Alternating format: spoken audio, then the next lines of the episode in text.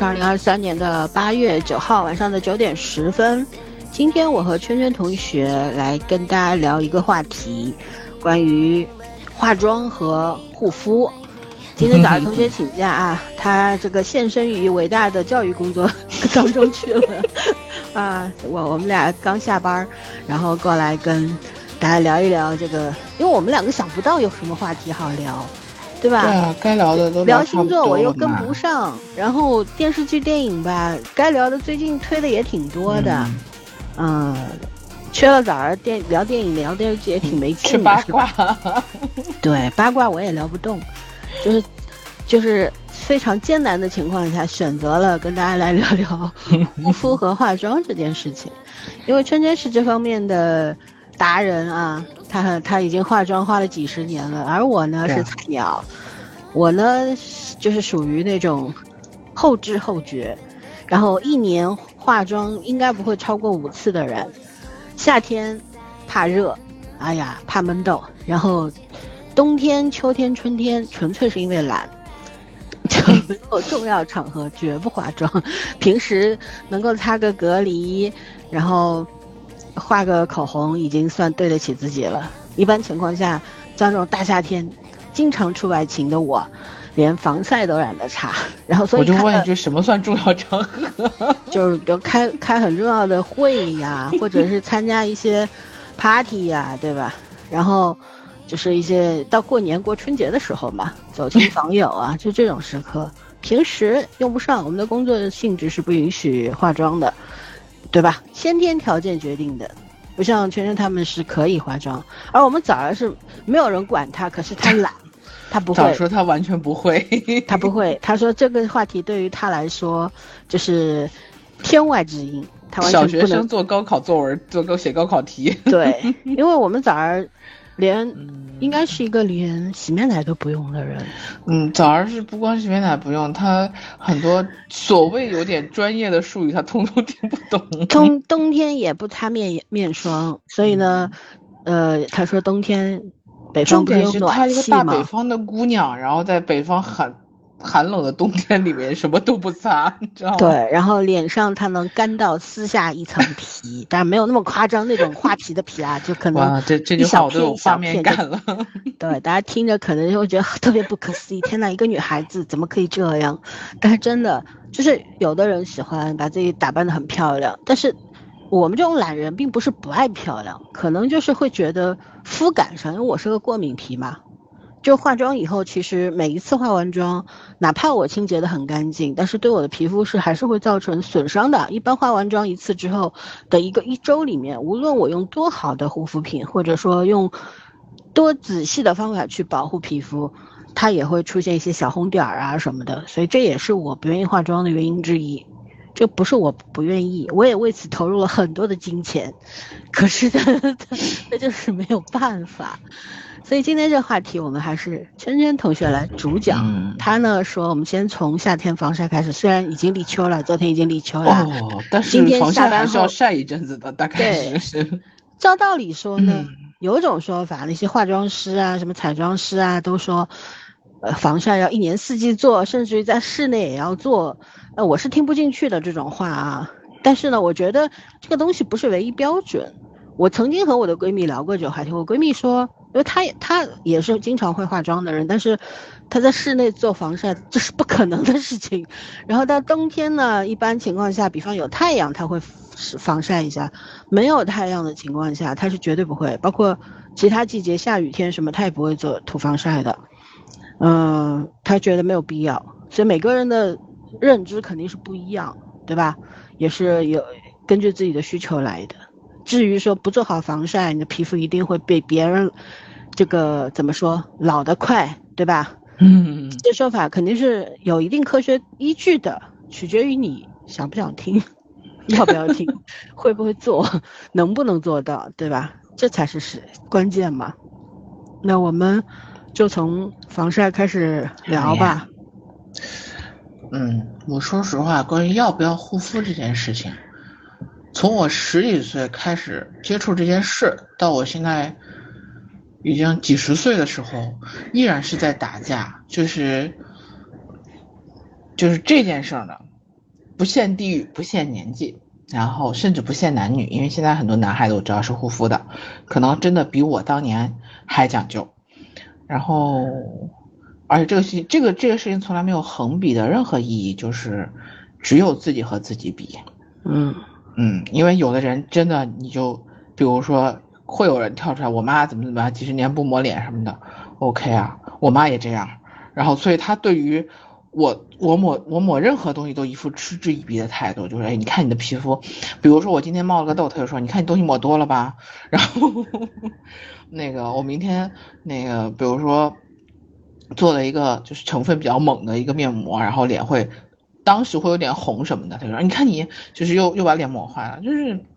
即便是亲妈你也没有办法在这件事上跟他形成共鸣，然后呢，我一直觉得我活在两个世界里，就是。跟我爱好相同的那些人的世界呢，真的是让我眼花缭乱。就是那个时候还不流行网红博主什么的，然后就是纯是大家的爱好，或者是说终于有人懂我喜欢的东西是什么了，就聚在论坛里面。然后那会儿真的就是眼花缭乱，然后各种类型的、各种派别的、各种这种这种有成分党的，然后有功效党的，然后有这种体验体验型的，嗯，纯那时候真的是就是，嗯。纯分享型的，跟现在的商业模式完全是不一样的。现在大概率给你介绍东西的，介绍三期之后，你就发现他开始卖东西了。嗯，那个时候就是大家喜欢的东西是一致的。而我真真实实的发现，我身边就是化妆的人是很少的，护肤的人是很少的。然后那会儿，其实就是我觉得这玩意儿怎么讲？一定是有一点点先天的这个天分在里面，就是起码我指的天分不是说你天生就会化妆，而是你喜欢这东西。就是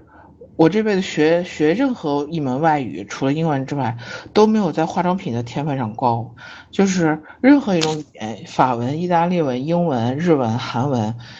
在化妆品上出现，我都知道，我都很快知道它是啥，而且永远记得。嗯，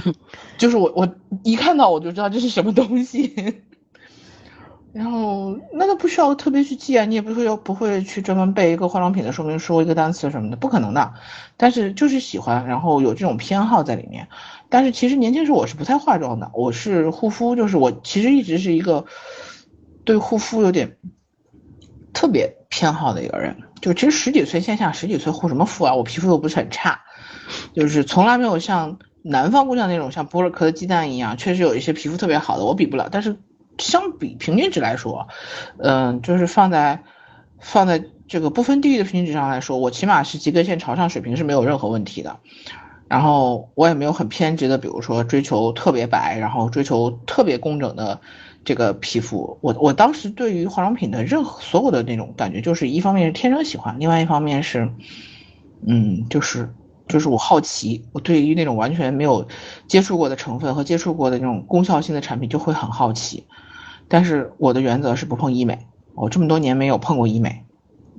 因为我始终相信我的皮是我自己的，就是你靠新陈代谢的这个东西能推动的时候，就不要动医美。但是我现在也要承认的是，就是你真的到了一定年纪以后，你的你的面部的平整程度，你确实是需要。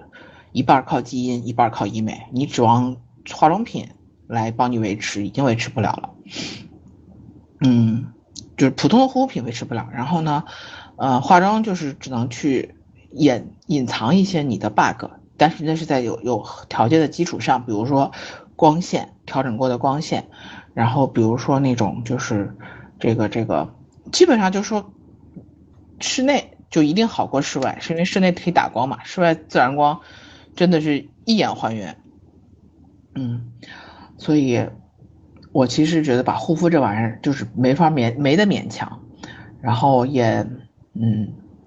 没得去去去去普及或者宣传，就很多对这些东西不感兴趣的女生呢，你你去反复跟她讲护肤什么的，她大概率会买个水儿啊，然后买个口红啊，就买那无关痛痒且价格不贵的东西，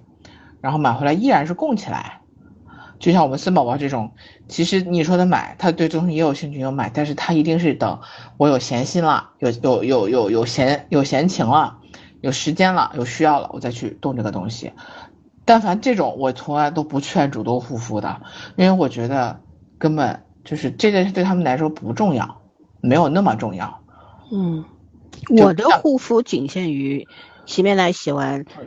对啊，就是润燥精华，拍点水，涂个精华，涂面霜。你已经比很多人好了，就是很多人，你看，如果他让你，你还你是因为什么？你是因为你自己有过敏啊？你你你你有你外勤很多，你会被晒，然后你晒完会不舒服，你自己是知道你有这个需求的，基本的需求你是要有的，所以你还是注意的。可是如果真的是脸部皮肤很瓷实的女孩子，我们也认识那种，就就就真的是洗个脸什么都不用抹。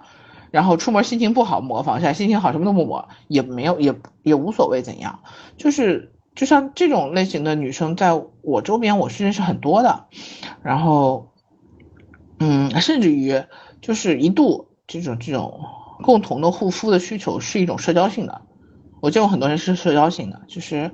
或者是就是大家都买什么，然后我觉得你跟我皮肤差不多，年纪差不多，生活地区差不多好，然后我就给你买一样东西就行了，就一半儿。是那个需求，然后一半就是社交性，没有没有谈到去喜欢或者去要要去注意，就关注到自己什么的，这种占了很多。然后，嗯，我就觉得，就是尤其是到现在这个年龄段的时候，我其实已经简化了很多很多的东西的时候，我会发现这两年的这种。就是护肤的这个意识是比以前强了，当然也可能是靠某一些这种媒体手段，然后让大家觉得这件事情重要了。嗯，毕竟我们现在的世界是被大数据推送的嘛，也可能我就是在被大数据推送的范围之内啊，有人就没有在这个范围之内，也不好说。但是，就是我会发现这个推的怎么讲，它的这种诱导性特别的明显。我为什么跟老孙说？我说我今天讲防晒呢，就是其他的东西都还好，但是防晒这件事就很就很神奇，你知道吗？然后就是你想，我们早晚就就算是路上，比如说骑电动车的人呐，然后或者走路的人，他有防晒需求，其实那个时间点七八点钟的时候也还好，就是像郑州这种紫外线系数很低。对呀，然后热嘛，也也也不会到三十度，或者就顶多是三十度的样子。就晒一晒，真的不会怎样。你实在觉得怕热，或者有人就是天生的那种紫外线敏感，一晒就会长长长痘痘那种，那你打把伞就 OK 了嘛。然后涂个防晒霜，我觉得对我来说是个极限了。然后真的就看我姑娘把自己打扮的比阿拉伯人还夸张，就是 帽子、眼镜，密不透风。后对，然后防晒服从头裹到脚。没必要吧？没有难受吗？就这个样子去警去银行，大概都不会让你进门那种感觉，就就特别夸张。然后关键这样也很不安全。然后关键是我见过我同事就是在这种装备之下，呃，比如说他要拿快递，就算早上十点拿个快递，从我们楼到门口五分钟往返都用不了。然后喷防晒，戴手套，然后涂上粉，戴上帽子。打上伞，戴上墨镜，我想说，你这套行头行头做完了，我都拿回来了，就真的会有必要到这个程度吗？然后他们给我的原话是啊，你不黑，然后你不知道我不黑的感觉。我心想说，我这么认识你这么多年，我也没有觉得你黑成什么样子过。然后其实说句良心话讲，我觉得这真的是被消费诱导过度了。你看什么，我们以前哪有防晒衣啊？以前就是伞呀。然后帽子呀，喷最多是防晒身体防晒霜，然后现在是从防晒衣到各种类型的防晒衣，然后什么又是又是系数，然后又是材质，然后又是长度，今年已经从就是从头裹到脚那种。对，然后，还有防晒口罩，哦，然后那个墨镜也是带防晒值和不带防晒值，告诉你说，如果这个墨镜小且不带防晒值的话，你的你的这个颧骨的位置就会晒出斑，哦。我真的觉得这帮这这些人在在消费诱导上面太有天分了，这是怎么想得出来的呢？你就不涂防晒，你也不至于啊！你别说什么什么眼镜啊、口罩这种东西的，那真的就是我觉得就是个安慰心理安慰剂。然后竟然无数的人去相信，后来我就觉得我说其实，嗯，他们真的是很在乎晒，就是晒黑这件事情嘛？未必啊，而且说晒的皮肤会晒伤，皮肤会变坏。我跟你讲实话，这种天气你捂成那个样子，皮肤才会变坏。这是亲身感受，就是你不信这种天气，你出去戴，你就只戴个口罩，然后戴个一天试试看，你真的皮肤上会出那种很小小疹子之类的，而且很难消下去，那个才真的是被捂出来的。然后你就正常出出汗不不会怎样的。但是就是大家还是晒黑，其实我觉得，就是一白遮三丑这个东西是深埋在中国人骨子里边的，尤其女孩子就觉得自己胖一点啊，呃有点斑呐，或者就皮肤稍微有点褶子呀，就已经接受不了。这种容貌焦虑真的很恐怖，其实从头裹到脚也是容貌焦虑的一个部分。就觉得晒黑了就不漂亮，其实没有啦，我就很喜欢这种小麦色肌肤，这种皮肤颜色或者那种巧克力色，我觉得很很好看啊，就就是审美很健康啊。奇怪，审美现在变得很奇怪，然后就大家所有的人就只有一种美，就就是必须在那个框框里面，然后才是美。然后我每一次看到以前的那些女明星的照片啊，那些视频啊，就真的是长得各具特色才是美啊，方颧骨也很美啊，然后这种。嗯，丹凤眼也很美啊，然后没有说美的千篇一律，然后必须是干瘪的身材，然后瘦长的脸，而且这种容貌焦虑的导向，其实我有的时候觉得，如果你年轻年轻的时候就没有这种感觉，年纪大以后，毕竟你有一个变化嘛，你会看到自己的变化，你会恐惧，会恐慌，我也能理解。现在是十二十多岁小姑娘，焦虑的比我们还厉害，嗯，就是就是好像不用二十多岁就要抗初老。可能在他们眼里，我们算破罐子破摔了吧？我想说，你角质层都还没长好，你抗什么初老？然后，就我我真的会很讨厌现在商家，你知道吗？为了卖货，啥都对，无所不用其极，然后就就各种误导，各种误导。因为我以前认识那那些就是论坛里面的那些人，有一些真的就是化妆品公司的，有一些就是柜台小姐。那个，因为当时其实其实因为就是。互联网没有像现在这么智能化，然后就是玩论坛的人基本上真的是靠爱好在一起的嘛，所以就大家其实在一起是讲真话的，就是有一些话术，但真的是话术，而且这么多年没有本质变化，只不过就是说他把成分拆一拆，然后名字换一换，包装换一换。也就无非如此，本质上没有坏啊。然后，而且现在只是说，为什么现在年纪轻轻就开始用那些设备啊，用那些设器？嗯，对呀，是因为你把皮肤折腾的太早了，你的皮肤状态远远没有达到一个成熟和稳定的程度的时候，你就破坏它了。你现在变本加厉的破坏它，所以你只能比比我们提前十年、几十年的去这个这个伺候它，想办法去伺候它。就像什么现在有些品牌的这个。呃，其实是用来原来是医美院线的一些品牌，然后现在都开始面向大众了，是因为它先出了一个产品，然后那个产品就是用在医美之后的，就是医疗去去医疗的破坏性，甚至是辅助医疗的，然后你非要去普通人要去用它，用了它之后呢，然后你就发现你的皮肤其实效果是有的，但是你的敏感度也变高了。因为那个不是自然得来的，然后你就不得不配套用其他的产品，就是这种是一步一步的套路和陷阱。就我我真是真是真心的劝一句，年轻女孩子其实没有必要那么那么早去靠你所谓的衰，吃好饭睡好觉足够了。嗯，那个是最最原始。不要熬夜，早点睡，对，睡够八小时。我就绝对是熬夜的那种粉面典型。我跟你讲，黑眼圈这玩意儿啊，除非你是先天的，就是家族遗传，或者是那种鼻窦炎、鼻炎。然后就是上，尤其上鼻窦炎，它确实会导致黑眼圈，那个是你疏通不畅嘛。否则的话，黑眼圈和眼袋就是熬夜的最佳效果，就是你熬个十十年，你自己就看到了，你的黑眼圈眼袋绝对跑不了。就不怎么熬夜的人，当然这个眼型结构也有一定关系，但不怎么熬夜的人就没有经常常熬夜的人明显。然后这个就是你的代价，没有办法，也不能也不能回缩，而且眼睛周围还是比较难搞的。对啊，比如我，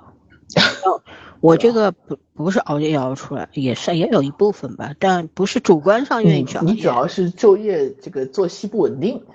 你和熬夜还不是一回事。我是纯熬夜，因为我年轻时候就是熬夜，现在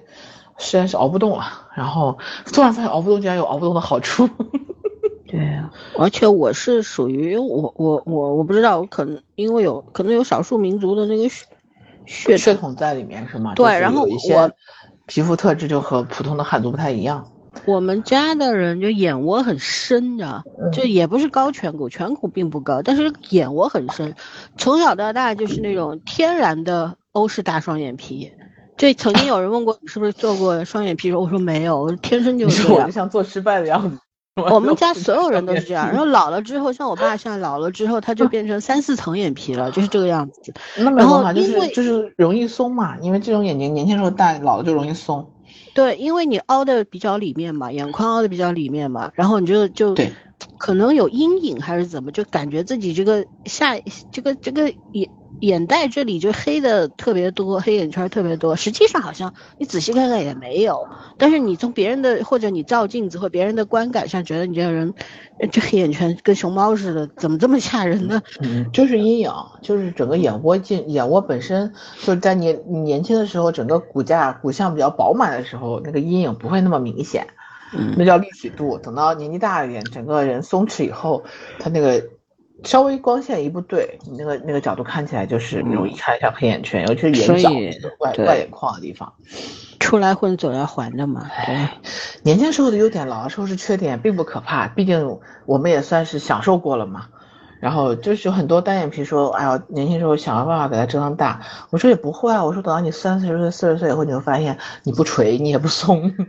对呀、就各有有的，就每一个年龄层，就是每一种长相，其实都会在不同的年龄层表现出优势来的。对啊有些长得老的，就长得着急的，他年纪大以后他还长这样，比别人年轻，那不嗯也是优势吗？对不？就是你，你其实要发掘你自己的美美的地方啊。当然，我说的这个前提是你，你希望自己的容貌更符合你的期望值，就更符合你的审美。但是呢，不是为了变成另外一个人，这是两件事。就是有的人化妆，他是在玩儿，就是他对于护肤的要求和化妆要求，他是要变成另外一个人，就是他从内心深处是不喜欢自己的。对，这种的话呢，就是另外一个概念了，不属于我今天能够跟他讨论的范畴，那个是，呃，整容专业的领域的事情。然后我我们节目放出来之后，你也不要在下面留言就是了。但是我说的意思就是说，你看那个，首先护肤这件事情呢，就是从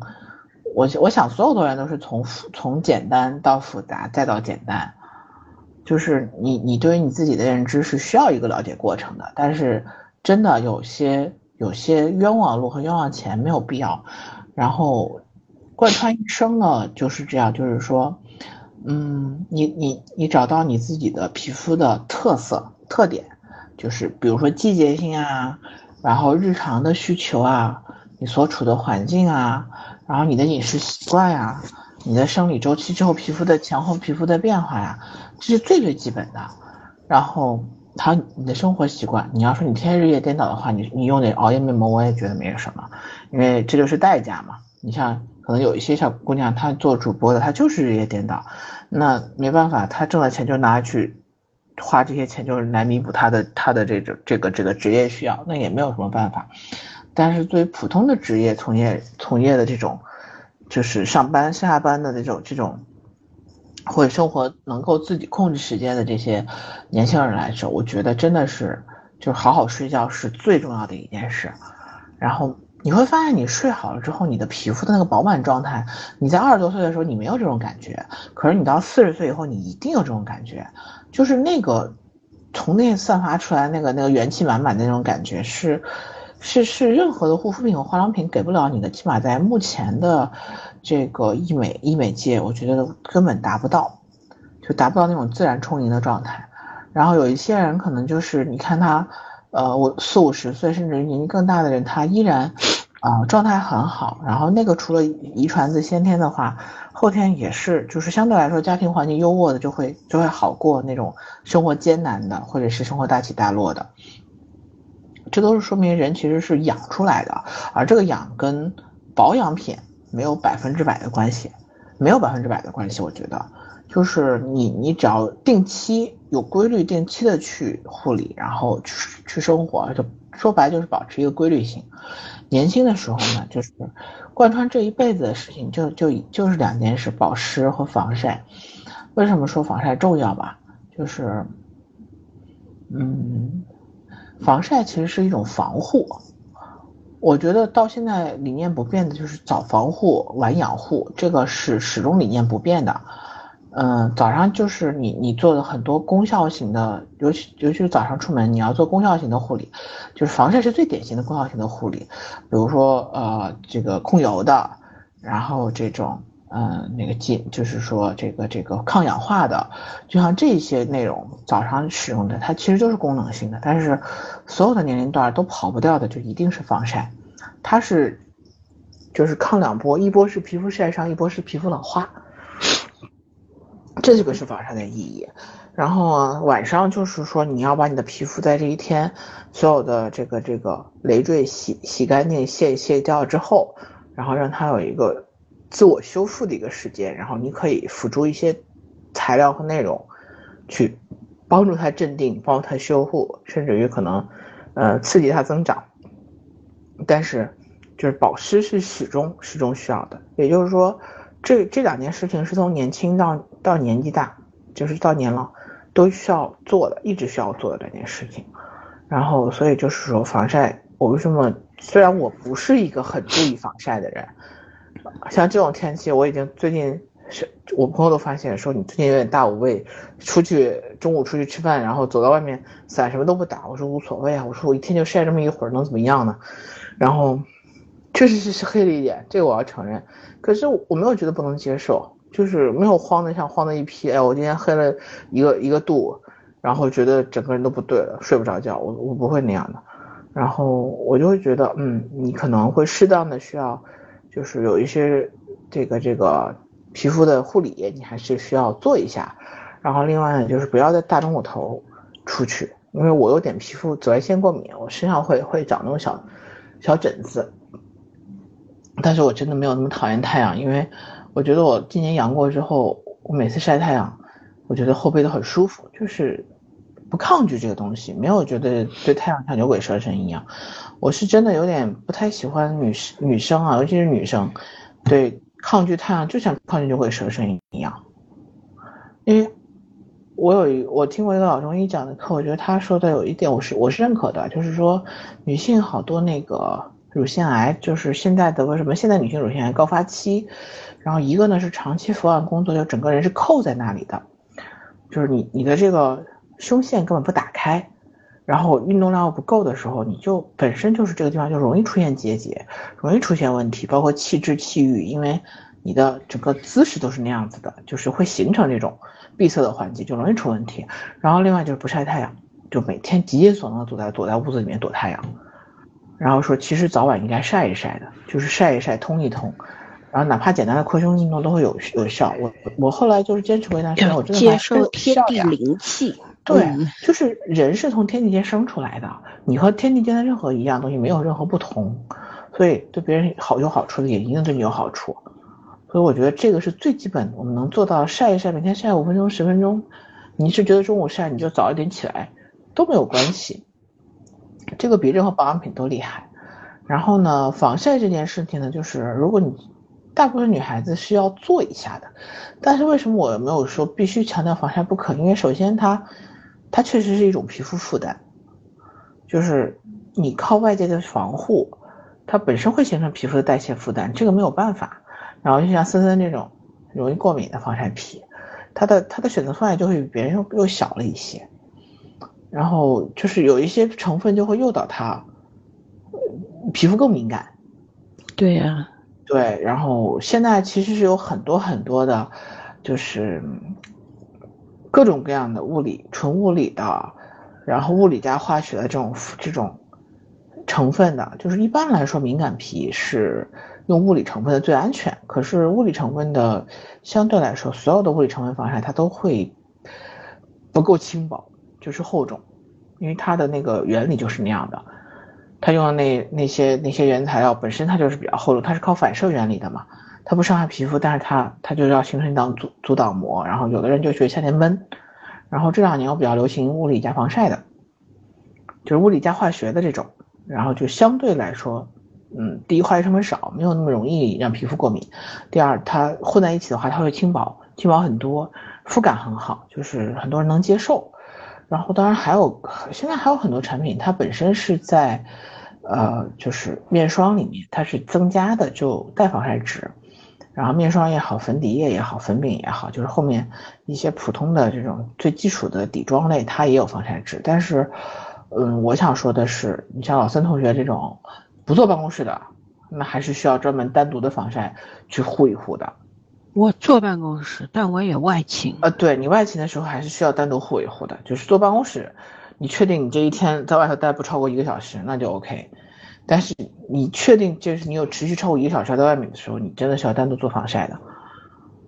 就是这个也跑不了，然后呢，选择性也很大。嗯，其实可以多试几种防晒这玩意儿，说实话没有必要买特别贵的。就没有必要追求那种大牌的那种什么所谓顶尖的，成分上是没有区别的。我我最近又买了一个那个什么伊菲丹，呃，伊菲丹就算是比较贵的了，对我来说。对，但是六百多，我记得我用了问过。九百九百多大致的，然后用那是大致的，用了那个一次，买了一个多月了已经，就是他他当时给我吸引我的点是因为它是啫喱状。对，而且因为它很真的很轻薄，对，就是那个肤感很舒服，肤感很好。然后就是号称是很安全的嘛，因为伊菲丹的品牌，当时就说他先生创始人是给他太太，他太太就是那种特别特别过容易过敏的皮肤，然后他就创造一套品牌就给太太用的，然后就各种产各种产品线主打一个安全成分。嗯，我当时看过伊菲丹的，然后后来我最后选的还是还是选了一个美国的纯物理的。但是事实证明，他家已经是就是在物理物理的这个这个体系内最薄的了，可是还是厚，就是在夏天特别热的时候，你还是会觉得脸上闷了一层东西。然后我还好，因为我第一不怎么爱勤，第二，嗯，我我后面还好多层可以防晒的，我不怕。然后，但是，嗯。我只想说，就是防晒值这东西，防晒这东西呢，就是差不多品牌在三百到四百价位的，有的可能两百两百多，就是这个区间呢有足够多的选择。其实你就重点是看成分，还有它的防晒方式。然后另外就是，嗯，随着年纪大大上去的话，这个这个 UVA 的这个，嗯，或者 SPF 加这块是一定要有的，因为这一块是阻阻击那个抗衰老的，就是。阻击的波长是它主要是抗衰老这块，所以这块是要有的，就是不是单纯的这种防晒。然后另外就是没有去海边，没必要涂防水。你只要不是说你你你要去海里游泳，就是大面积的跟水水接触，你不需要涂那个防水的。防水的两省事儿，但是防水的就是确实是扒脸扒的比较牢，扒身体。然后你如果用的用防水的话，我建议你卸妆，不嫌烦就卸。那嫌烦就多打两遍肥皂，也没有什么办法，因为它的功效就是这样子的。然后像我这种特别懒的，就是买喷雾，然后出门前喷，然后嗯那个，比如拿快递之前喷一下就够了。但是脸上不能喷吧？可以，也可以啊。嗯，我连头发都那样喷，就是呃那个。其实没有什么关系的，因为它其实就是一层很薄的一层喷雾，一直被大家诟病的就是瞬间就挥发掉了。所以我就说，像我这种出去偶尔要出去一下喷个喷雾没有什么，我也不太在乎什么提前二十分钟喷，我也觉得提前二十分钟和提前提前五分钟没有什么区别。但是就是它的效果不持久，然后你一直出汗，它出出汗就会没有的。所以它好处就是不会成。就是有一些那个防晒带颜色，你就一会儿自己就成了斑驳的斑马，然后像这种就不带颜色，然后再很容易留留存不住，那你就还是还是比如说你要长期外勤，你就还是用涂抹式的更好，然后这个只能是补喷，你像大家那时候花哨里面就狂本狂补，只要闭着眼睛不喷到眼睛里，哪里都可以喷。嗯，我我觉得那个可能是一个演员的修养吧，美女演员的修养。就我觉得，普通人像我的话，比方说，我偶尔我上班的时候不会做防晒的，因为其实大多数时间是在办公室，但是会有外勤。外勤的话。有的时候是临时抽调出去，或者怎样，一大早就出去，五六点就出去了这种。然后我觉得哪有时间去弄这个鬼东西，对吧？喷雾很快的，我就是因为没有时间涂抹，我才用喷雾的。对，我知道，但是呢，就是其实是不是很方便？因为你出去的话有很多同事，尤其大多数都是男性嘛。然后就、啊就你自己其实心理上面有一些一些一些障碍或者怎样。我不会，我没有这种障碍，我十几岁就练练成了本能。嗯，我 其实其实还说实话，就是你的重视程度吧。对我来说，就是没有很重视，因为我年轻的时候也不是年轻吧，就他，呃，算年轻的时候，十几年前，现在还不老啊。我说十年前有一回晒得特别伤，一共有两次，一个是在高高中高中时代有一次那个晒的就就是那个后背皮肤都都裂开很严重。晒得很凶了那种。对，在海岛上。然后还有一次是十十年多前，我们那时候我们有一个上级领导脑子有坑，就是那种呃大热天让我们因为什么事儿我已经忘了，但是集训在那个陆家嘴的某一栋摩天大楼的楼顶上，就在那儿待了不知道这反正就莫名其妙待了三四个小时，然后大家穿的全都是工作服，全都是衬衫，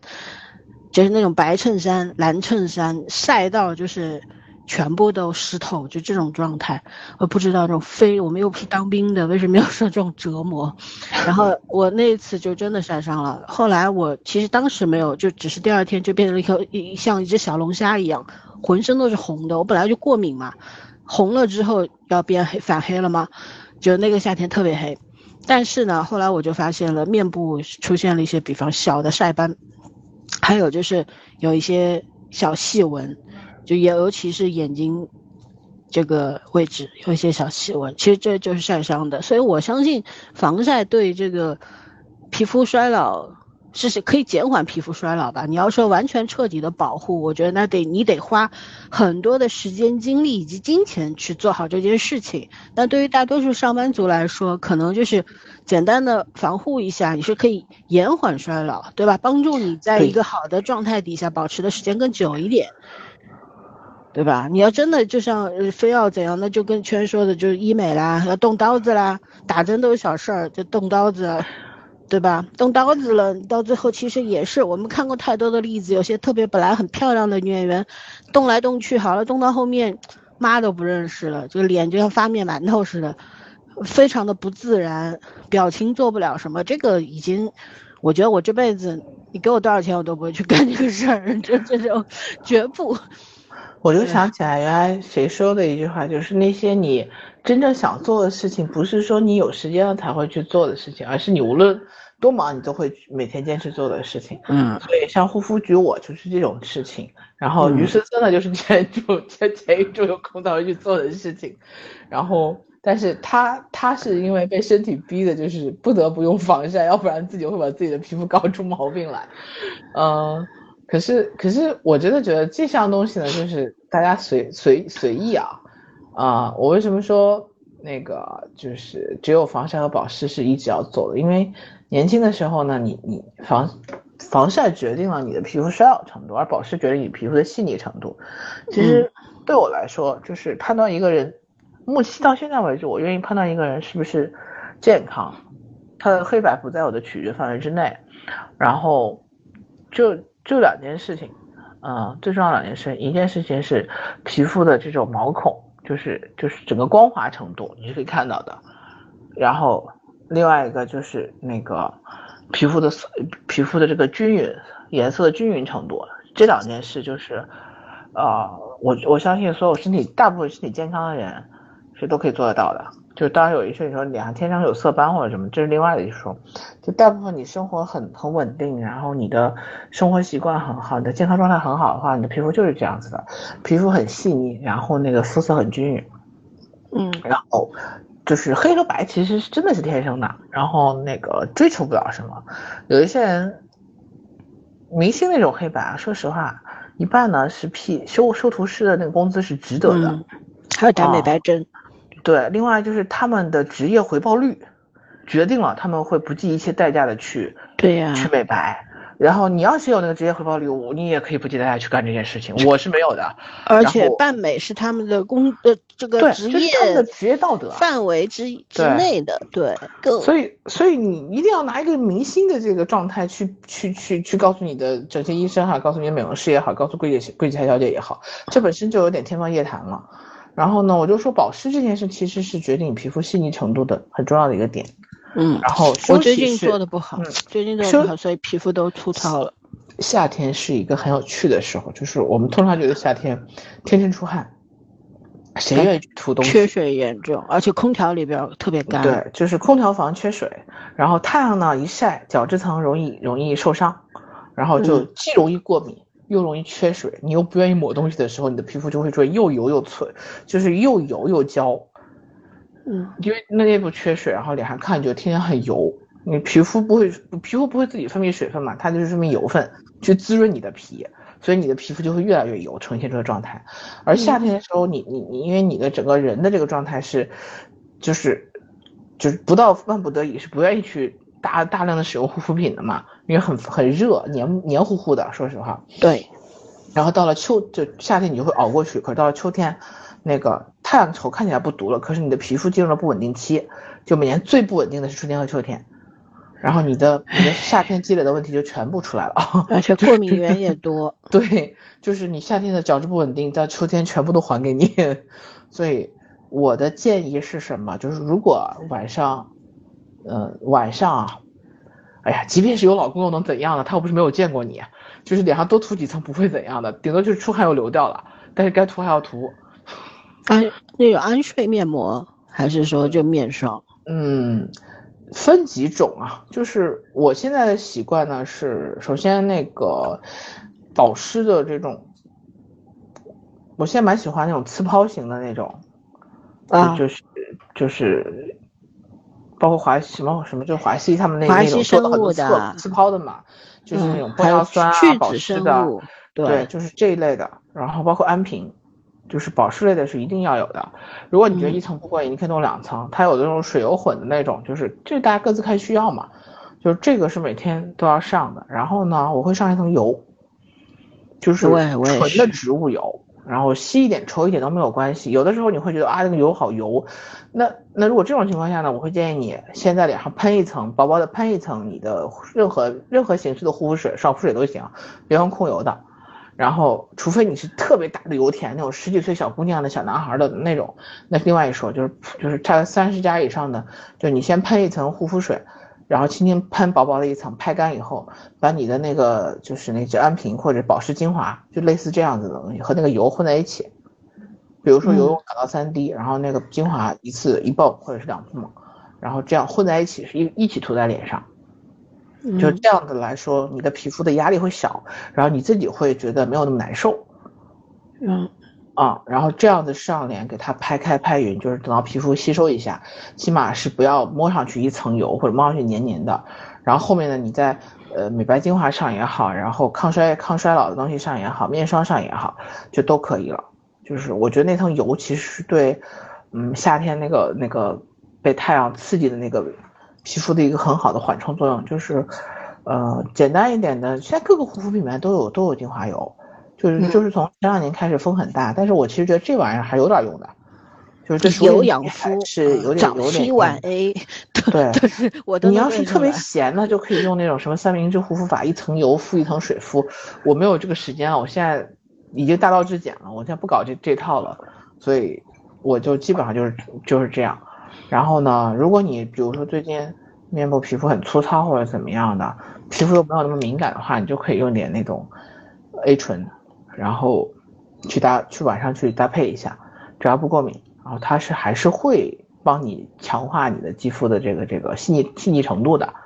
因为年纪大的时候你代谢慢了，你的这个皮肤的这个细腻程度就是会会变粗嘛，然后你是偶尔用一下 A 醇没有关系，不要把它当成，我不建议把它放在放在日常的晚霜里面用，就是精华你是可以选择要不要天天用的嘛，一周用一次，最多用两次。它终究还是靠强化强化去去那个什么去促进你的皮肤的，但是你如果说晚霜，那就有点夸张了，就有有人刷酸刷上瘾，嗯就这种皮肤是非常容易不稳定的。他当时脆觉得很爽，对啊，嗯当时看起来皮肤肤质特别好，但是非常容易引起后天性敏感。我我现在所有聊的东西都是属于在你可控，就是人为可控范围内，哪怕是皮肤有点小问题，你也可以靠自己去救。如果你说你日常都是医美直接上，那就那就没有什么讨论的意义，那就是你你日常大幅就是大强度保湿、高强度保湿，然后高强度防晒，然后剩余的东西都叫医美了，这也是一个办法。因为说实话，平整度就是人家年纪上来以后，这个整个面部的平整程度，就是为什么女明星上镜好看，是因为她们面脸紧嘛，她那个紧其实就是靠靠医美上的。啊，这个面部平整度其实有一半，大概有七成，六到七成是先天的，就是你的骨架搭成了什么样，然后你日常的这个护理做成什么样子，这是先天的，但是后天有三成到四成是确实是靠后天做的。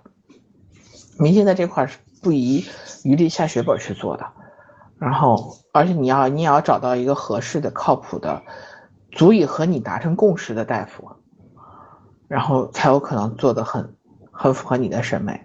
啊、这块儿就确实是仅靠画护肤品和日常这个无能为力去去挽去返老还童的，但是它是可以延迟的。我始终相信，就是如果你作为一个普通人，你想延迟你的衰老状态，你是可以做得到的，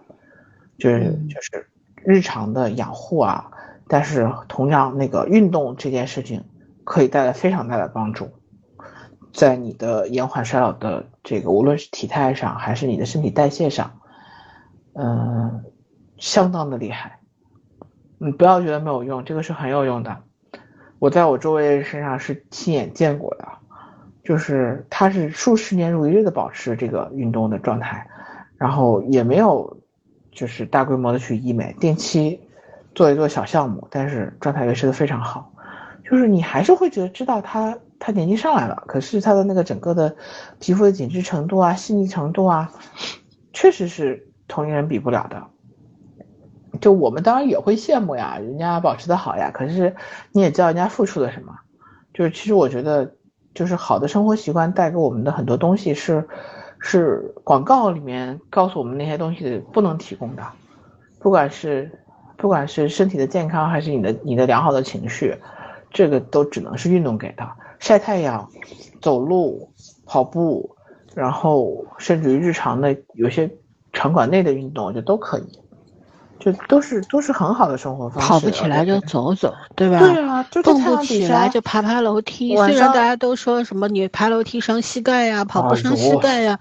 你说 你是能每对吧天跑十公里吗？我就想说，对，你爬在适量的范围内，其实就是运动的方式有很多，但是你你得动起来，首先是得动，对不对？最简单的方式，晚上七八点太阳快下山不下山的时候，出去走个十分钟。十分钟不够，得走个三四十分钟，十分钟是你跟没有任何效你跟从。来不走路的人讲三四十分钟他走不下去的，你就跟他讲走十分钟，走一分钟都行。真的就是就是先从现在先动起来，先把这个习惯推起来。像你你是有健身习惯的人，就觉得健康没有什么，没有健身习惯的人，出门前那十分钟最难。其实我也我曾经也没有，曾经也是那种装备党，就买买啥就决定要，比方我今天想要去，呃玩柔术了，我可能就买个十套八套的柔术服，然后呢把学费一交，对吧？交了钱之嗯后呢，每周两三次你总得去吧，对吧？但是实际上就是你你谁跟玩的你说总得去吧？不不，我是因为交学费真的很贵，你一交就一万多，对吧？就不是什么几千块的事情，一千一交一万多，然后，嗯、每周两次总得去，得对得起自己。你你毕竟你投入的不仅是学费，你还有很多装备上面的费用啊，对吧？你买了柔术服，里边还得有那种排，就是容易排汗的速干衣啊，等等啊，就各种情况吧。然后到那边之后，而且形成了竞争关系，你跟你相相同体重的、相同段位的人打起来了，是吧？这次他赢了你，一下子你赢了他，你形成了竞争关系之后，就会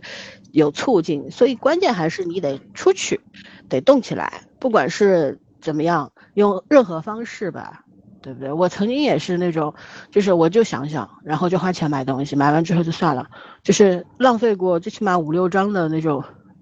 就是那种健身房的卡、会员卡。那时候五六千块蛮蛮多了，就是我我二十几岁的时候，五六千块一张卡就浪费了很好几张。就那时候就是买的时候总是想，哎呀，哪怕去最后去游个泳吧。结果也不会去。对，结果也不会去，就各种理由。其实你不想动，你有一万个理由；你想动，其实就一个决心。出去了以后，动起来之后，形成了一种惯性之后，其实你你想懒也懒不下来，你就会自然而然的就出去了。衣服一换，最简单的就是出去快走、跑步，对吧？你穿个舒服的排汗的 T 恤，像这种天气，穿一个短裤、运动短裤，穿穿个跑步鞋。然后，愿意的话你穿个压力袜，不愿意你就穿一个运动袜。然后头上比较容易出汗嘛，戴一个那种止汗带，就是一个类似于像，嗯，那叫什么啊？裹头的那种头巾一样的东西。嗯。呃，是带个运动表。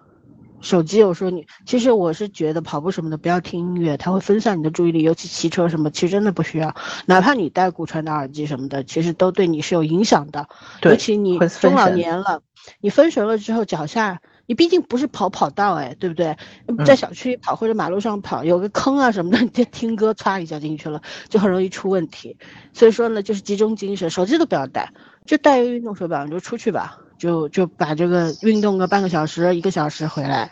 挺好的。我就特别佩服那些退休工人，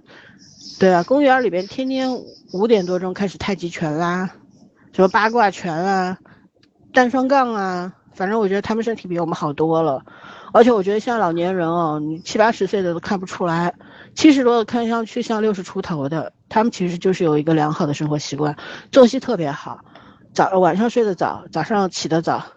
早睡早起身体好，老古话嘛。然后吃的很健康，他不像年轻人什么油炸什么，他们是消化不了之后他们就不吃了，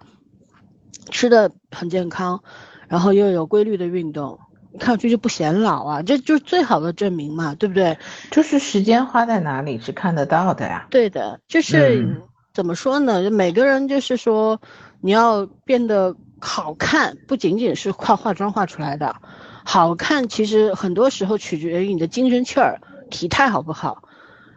对吧？有些人就是脸画的很好看，但是化妆技术很高，可是你的体态是很差的，弯腰驼背的，或者说这里多一块那里多一块的，你就好看不到哪里去，是真的。当然，容貌焦虑这个事儿呢，早晚都会戒掉的。现在是比较疯狂的时候，但是我觉得下一个阶段可能大家对这件事情就没有那么在意了。主要我们中国人主要不像欧美人，他生来就对吧？那种跟我们体型不一样。我们中国人就是，尤其东，别说中国人吧，东方人都是比较纤细的那种，不是那种。就是我们的审美被太过于高度统一了，就是对，不能接受任何其他的类型。然后包括我觉得男生男性不接受嘛，就女性也是在男性的这这种审美文化里面主导起来的，所以就就对自己的怎么讲，就是不能表现出来一点点高大呀、强大的那种那种那种状态，不光是从审美上，还是身体上。但是白幼瘦其实也就是这这些年吧，这十年左右，在之前不是。白是简直是骨子里的对。白是这个一白遮三丑这话几流行了几上千年了。我是说，比方幼瘦，就是白幼瘦这三东西是加在一块儿的，然后就是一加一加一小于一了，就这种感觉。整个呈现出来是那种病态的，人要很薄，什么天天你像那些健身博主，他我觉得他也不算健身博主，他们 天天就是啊什么。呃，背薄一寸，年轻十岁，老是喊这种口号，就无形中给人家增加了这个压力，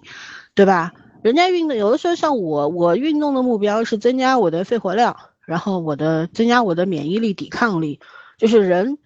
健康嘛。而且就是你经常运动之后，你就其实整个人状态是比较精精神的，这样子呢，你工作也好，学习也好，睡眠什么的都会有很好的提升。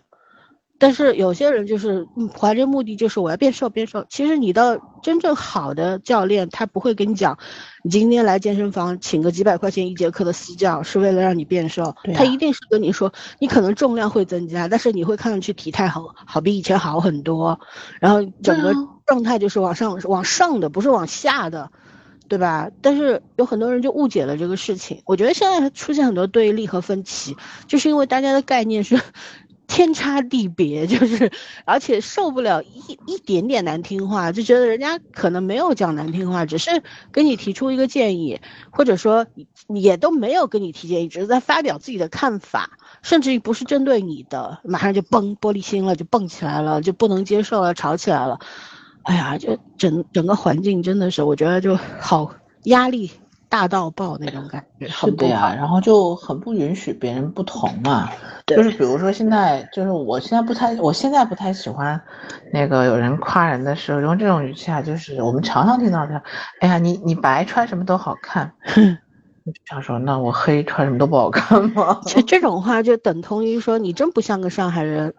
人家以为在夸你，你知道不？实际上是一种 侮辱。我黑，我什么肤色，我穿我都好看，对不对？对啊，就是穿你白和黑和穿什么有什么关系嘞？是哎就是我个人就觉得，真的是不要被别人的，就是真的是不要活在别人的标签里，这是最重要的一件别活事情。别活在别人的评价里边儿。然后我想说，就是我们一直在讲的说，呃，像欧美的女性，她本身就比我们高大很多，然后她们对白幼瘦是没有追求，她们本来就白，人家不在乎白，人家恨不得晒黑，对不对？然后嗯就是她们真的是很健壮的大多数人，明星也好他们是，力量型的美感嘛。对他人家明星啊什么也毫不忌讳说自己对吧？这个曲这个就线条比较壮啊怎样啊，然后看上去后背熊腰，人家根本就不在乎这个东西。人家蕾哈娜那样子，我我说实话我也没有看出她的美，但是我也不觉得她丑，对不对？这事实吧。不长在我的审美点上，但是她。她甚至是是实际上是看上去是健康的就哦可以了。我觉得健康就是美啊，你非要弄得很病态的、病殃殃的，那算什么美呢？我都不懂。是每个人都想做林黛玉吗？对啊，就是那天我同事讲了一句话说，我宁可做一个然后皮肤苍白、骨质疏松的老太太，都不愿做一个皮肤黝黑、身那个身体健康的老太太。我看着头说，我当时心想，我果然跟你不是一个世界的人。对啊，你要皮肤苍白、病殃殃的，也得有人伺候你啊。你知道皮肤苍白病那骨质疏松的结果就是你是一个坐在轮椅上被人推着到处走的老太太。对呀、以后 老老年生活堪忧好了，对吧？就是适当的做好防晒呀，做一些化妆啊，衣服穿的好看一点啦。我觉得这都是生活取悦自己，生活当中取悦自己的一些小妙招。但是呢，任何事情啊，过了度就不美好，因为它会变成你无形当中的压力，会成为一种负担，对不对？然后也不要活在别人的评价当中，更不要活在广告商的口号里边，是这是真的。你购买护肤品啊，我们以前也讲过，说根据你的经济实力和需求来嘛。有的时候就是说，如果就像我说过，以前讲过一个小故事，就是高中的时候，我们还是个市重点高中，有个女同学就是家境不好，然后呢，我们那时候是吃那种每个月包饭的嘛，那时候便宜五十块嗯钱一月，就吃每天中饭都在里边吃。她说他他因为好像是回族，然后回族在学校不能吃饭嘛，因为我猪肉嘛之类的。他说带我啊回家吃，实际上他也没有回家，他就在校园里面溜达。他那五十块钱干嘛呢？因为他母亲去世了嘛，他父亲就是嗯娶了后妈，所以呢对他就不太好。所以呢，他一个月省下五十块钱就去买那种非常非常劣质的化妆品。那时候都没有护肤的概念，我读高中的什么什么洗面奶都是不用的，好不好？以前我记得超市里有什么黄瓜水洗面奶，什么三块钱，对呀我丝瓜水什么都有。对，嗯不愿意买，也不想用，我觉得麻烦，也不需要。真的时候那时候太太皮肤太好了，十七八岁的小孩儿，对吧？年最年轻最美好的时候，你用什么化妆品、护肤品根本就想不着，不愿意用。然后但是那个女孩子就是给，可能是在这个就是化妆、彩妆这个方面给过我第一个警告的人。她用那种就是买很便宜、很劣质的那种彩妆，然后化妆手法也不太好。其实真的，她本来长得很漂亮，可是她因为这些喜这些爱好吧，我觉得是一种自她觉得卑那是她自卑心的嗯体现，一种投射。他很可怜，而且是一个本来是一个品学兼优的好学生，就是因因为心里面有一些缺失，然后又不知道用什么方法去弥补，所以开始把饭钱省下来。你想一个人不好好吃饭，那肯定是要出问题的，嗯身体不好。然后呢，又化妆啊什么的，用劣质化护肤品糟蹋皮肤。后来呢，连甚至于说，我们那时候都考了很好的大学，但是他他的分数可能只当时只能上当年的上海大学，现在上海大学二幺幺，那时候真的不怎么样。对，那嗯时候真的不怎么样，然后他就觉得很失败嘛。呃，这个故事就是告，就是给真的是给了我一个警告。那时候我就开始明白说，人永远不要去追求那些潦草的东西，就是宁可不嗯要，但是要用稍微好一点，因为你可用可不用，那是另一回事。但是你必须想要拥有，那就你哪怕那时候五十块钱买一样一样东西，也不要五十块钱去买五样东西，对不对？你可想而知能买到什么。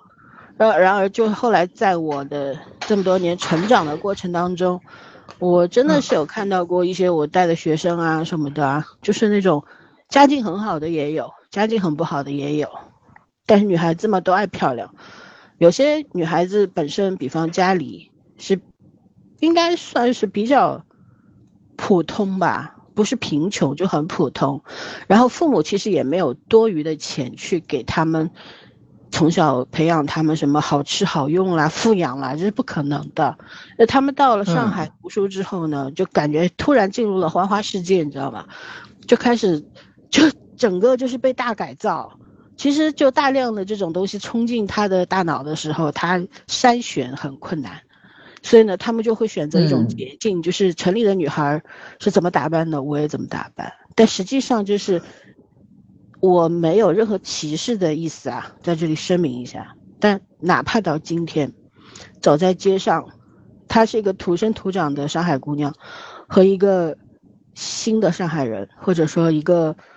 呃刚来上海的女孩子、男孩子，你去看这几类不同的人，他的穿着打扮、气质完全不一样。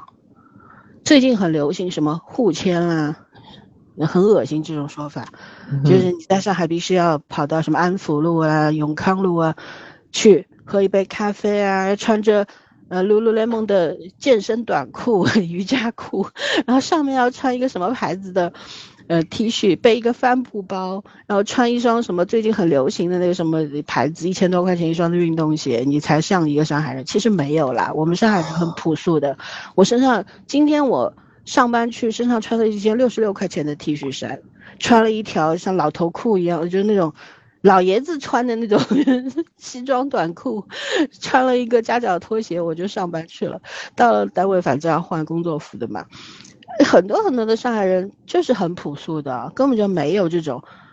这种标签、那种标签。我就很不理解，现在很多人就是，尤其年轻人，特别热爱往自己身上贴标签，而我在做的就是拼命的往下撕标签。我一定不要被对我不要人家贴限定我自己，嗯，对，就是当你被所你贴了很多的标签在身上之后，你就被困住了，你不是自由的，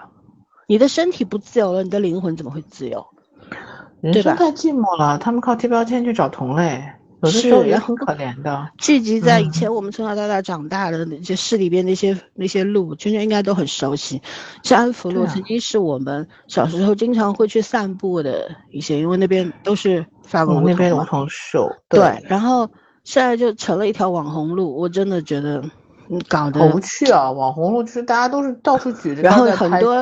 老头子那种都长枪短炮的，就盯着年轻姑娘拍，然后那些女孩子特地就打扮的很好看，不管她本来是网红啊，或者是嫩嗯不是嫩模 就模特啊，平平面模特，或者说只是一些普通的女孩子，她们就刻意在那边走来走去啊，骑骑自行车啊，就是等着被拍被曝光。放上短视频平台，然后梦想着一夜爆红。我真的觉得，我真的很讨厌这种氛围，不喜欢。我觉得人活着最重要的是自在和自然。对吧？而不是他们是把自己活成了一种商业商品，对嗯也可以理解，只是说商自己只是说那真的不是我们的生活方向啊。嗯但是他的口号是追求自由，要要要要这个出挑，然后要就他所谓的自由，就是在那条路上走来走去被 别人拍到。是真的没有没有什么意思。一开始的时候就是就有很多，比方你在抖音上，你看到有专门有一些做这种街拍的人会发短视频嘛，然后有一些外地的朋友就会说、啊，你们上海人都是这样的吗？然后我就看到很多上海人觉得不是不是，我们不是这样子的，我们我们没有这样子，没有这么精致啊什么什么的，就我们平时就是真的。很简单，我觉得人上海人在人家概念里面就是你很精致，一个城市很洋气，我我也不喜欢洋气这个词儿，我也不觉得精致呢，其实应该更多的是体现在你的衣食衣食住行只是一方面，我觉得更重要的是你生活的态度，而不是那种表面化的呈现，对不对？啊，就反正我觉得有呃，这任何东西到我们这儿都会跑偏一段时间，就会跑偏。也很正常啊，就是我们其实一直想到的是，你做所有的事情的目的是你自己想做这件事情，而对不是你为了表演给别人看。对，嗯，有一些舶来品到我们这儿，就其实当然了，学习一些别人就看上去更加有意思的东西是好事情，不一它这些有意思，而不是更好，可能它只是有趣而已。但是你到这边来之后，你你就开始妖魔化它，或者说 夸张化它，到最后呈现的东西可能就是搞得大家都就会去就是会把这一群人给嗯推开，就会对他们的评价不太好。其实我觉得，当然这是一个阶段性的东西，就是过一阵可能就改过来了。就是反正是我觉得这种事情越早跳脱越好，就是越年轻的人他他他越早明白这件事情总是好事。而且我觉得再换一个角度是，如果他们在其中真的找到乐趣，也不是为一件好事情。嗯，啊对不对？因为物以类聚，人以群分嘛。他有相同爱好的人聚在一起玩，他在这一天当中，比如站在马路上站了一天，他也觉得挺开心的，被人家拍拍，然后在别人的镜头里晃来晃去，他觉得很开心，那也可以，也没什么不可以。但是我是我厌恶的是，他们要作为代表了一座城市的气质，那是我讨厌的事情。而且就这种物化人也好，物化城市也好。标签化一个人或者标签化一座城市，其实都是不可不可以的、不可取的事情。对，没什么意义的。对，我前两天在知乎上看到一个题目嘛，他讲就是说，如果一栋大楼里边，他邀请我去回答的，就是如果一栋大楼里面全是女性，就女孩子还会打扮吗？然后我就我的回答是说，其实呢，女孩子在街上看的最多的根本就不是帅男人啊，而是比自己漂亮、时髦。然后更有特色的那些女孩子，我说男人们呢不要以己度人啊，是真的呀，嗯这事实真的，你知道吗？这里边也不涉及雌竞，就是女孩子会天然的去关注那些，嗯，就是自己的，类似于就是说比自己打扮的更好看的人，或者说身材更好的人，或者看上去更加时髦有趣的人，然后会从从里面，有的女孩子甚至说看到啊，这衣服好好看，好有特色，我们没有见过，赶快打开淘宝去搜同款 之类的。但是后来我在我的评论区里面有一些有一些男的，就是说。我们男的不不喜欢打扮呀，只有你们女的喜欢打扮嘛？我们男的不喜欢打扮，然后又有一些女女孩子会去反驳他们说，那打扮也不是一件丢人的事情嘛，对不对？那我为自己漂亮，我又不是为了男人打扮的，我自己打扮好了，我我很开心，心情愉悦，然后跟姐妹一起玩，很高兴，跟你们男的有什么关系呢？嗯，还有的呢，就是说，就是因为街上看不到几个帅气的男人，所以我们就看。女同胞了吗？看同性了吗？对吧？就是真的是这样，而且这是有科学根据的，是有过大样本的调查结果。所以为什么要讲这个？一直讲什么女为悦己者容，其实这是有前后也语的。悦己者是是自己啊，不是别人，对不对？对所以你如果把所有的东西落到这一点上之后，你就会。讨厌所有的标签，你也会不不是说我今天化个妆是要去见男朋友或者怎样。赵圈说他每天早上化妆的时间是一种松弛的时间，放松他自己，整个人进入一个舒舒舒展的状态里面。而他化妆时间我在看书，对我来说，阅读的时间就是一个我舒展的时间，这没有任何的高低之分，也没有什么区别，实际上只是找到了自己合适的方式而已。你就要知道，活到最后，其实追求的就是，这是一个自在的与自己相处的一个状态。对，内在饱满的那个自己，就是你能你能很自洽的活着，其实已经是人生很很大的一种成就了。嗯，就我们可以花不同的价格，只要你有这个财力，你可以花不同的价格去买到无数种护肤品和彩妆，对不对？口红从几十块一根到上千块一根的多的是，这分类我都分不清楚。一个品牌，它都有几百、几百条、几千条的口红，色系我也搞不懂。对于男生来说，可能只有红色、红色、红色。对于我来说，其实也没有 太太多差别。我因为专注力不在这个上面，虽然我也有几十根口红，但是我说实话，一年也用不到两三次，就这样。我只是那个阶段挺想、挺喜欢这个东西，就去买，但是实用性不高，那我就拥有了它们，以后可能就拿来。写写画画什么的，等我老了啊，反正过期不能用了，就拿拿它来做一些其他的功能，也是可以的嘛。所以说呢，就是说你包括护肤品，对吧？丰俭由人，有的时候就我们也看到人家说，比方说买一个面霜上万块，对吧？一瓶精华上万块，但也有一两百块钱的东西，对不对？可能有些。经济能力比较好的人会说啊，你一两百块钱的精华怎么可以用？伤皮肤的。但说实话，我觉得伤不伤这个东西也不好讲。是我觉得是要看你，比方说很年轻的朋友，十几二十岁的人，他涂一个两百块钱的精华，可能也不会伤害他的。但是一个三四十岁的人涂一个两百块钱精华，可能就没有用。但你要说这又不是假冒伪劣商品，你说造成什么坏负面影响？我觉得也不会的。但是贵的东西肯肯定成分更好一点，这是肯定的。还有品牌效应在里面，好的品牌、大的品牌，它一般都会有一些保底的东西在里面，可能是别家品牌拿不到的一些自己的神秘配方，对不对？但这个东西真的是丰俭由人，你你的你有多少财力去做多少事情。然后像圈说的。就是化繁为简，这个事情我也是一样的。曾经有很长的一段，也不是很长，一两年吧。就是我买呃护肤品，因为我觉得护肤也好，化妆也好，其实都很难。这个事情都是要花费大量的时间和金钱的。你比方说，你像我，尤其是我这种过敏性皮肤。我要找到一个适合自己的这个护肤品真的好难啊，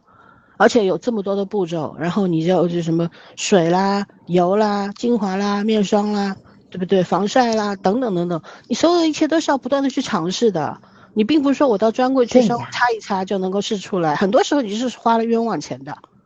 真的花了冤枉钱。然后你买了之后用一两次觉得皮肤不舒服，这东西扔掉还是怎样，就也是很发愁的。像我一般。我我就给我朋友啦，或怎样，因为我没有，他肯定是干净的，对不对？我也会征求朋友的意见，说啊，我有这个东西，我用一两次对我来说不适用，我给你好不好？那对方愿意，我就因为不浪费嘛。但很多东西是真的浪费了，尤其是彩妆。有的时候你，特别是短视频时代，你看一个网小网红，或者说一个美妆主播在那边推，啊，我今天试六支彩虹了，在李佳琦手里面买过口红的彩妆的女性，不要太多啊，在中国我觉得都有上亿，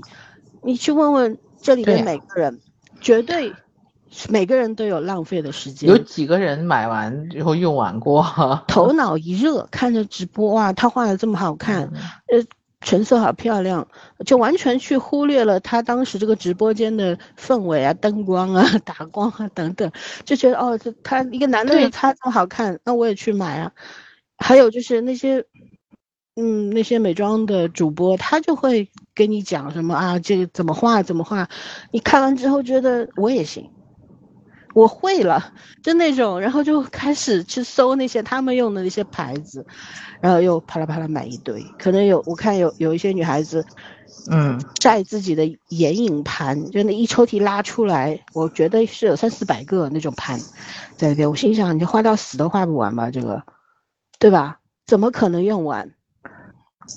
我这种只有四五个眼那我还是，说良心话讲哦，你嗯，如果每天都用，它是可以用完的。可是他们明显就是不会每天用的那种啊，因为因为它呃怎么怎么说，它它的主要主业是拿来宣传和营销嘛。不是，我不是说主播啊，我是说那些跟风的女孩子啊。嗯，对啊，就是他根本不可能会用。对啊、然后像就是说，有的时候就是那种很人有贪婪贪欲嘛，就想要去拥有那么多，拥有了仿佛就安心了，就获得获得幸福了，但最后还信用卡的时候就不幸福了，对不对？就这样子。所以呢，到到后来，我为什么那时候疯狂买过几十根口嗯红，也买过一整套的彩妆。对啊，你也挺疯狂的。对啊，一下嗯子花了几万块嘛。那时候就是一心想要去学化妆，就觉得自己手残党，我一定要学会它。但事实上是，我去，我而且是去香港还是澳门买的，还比大陆买要便宜点，对吧？然后买、啊买了之后用了一两次，好扔在那儿，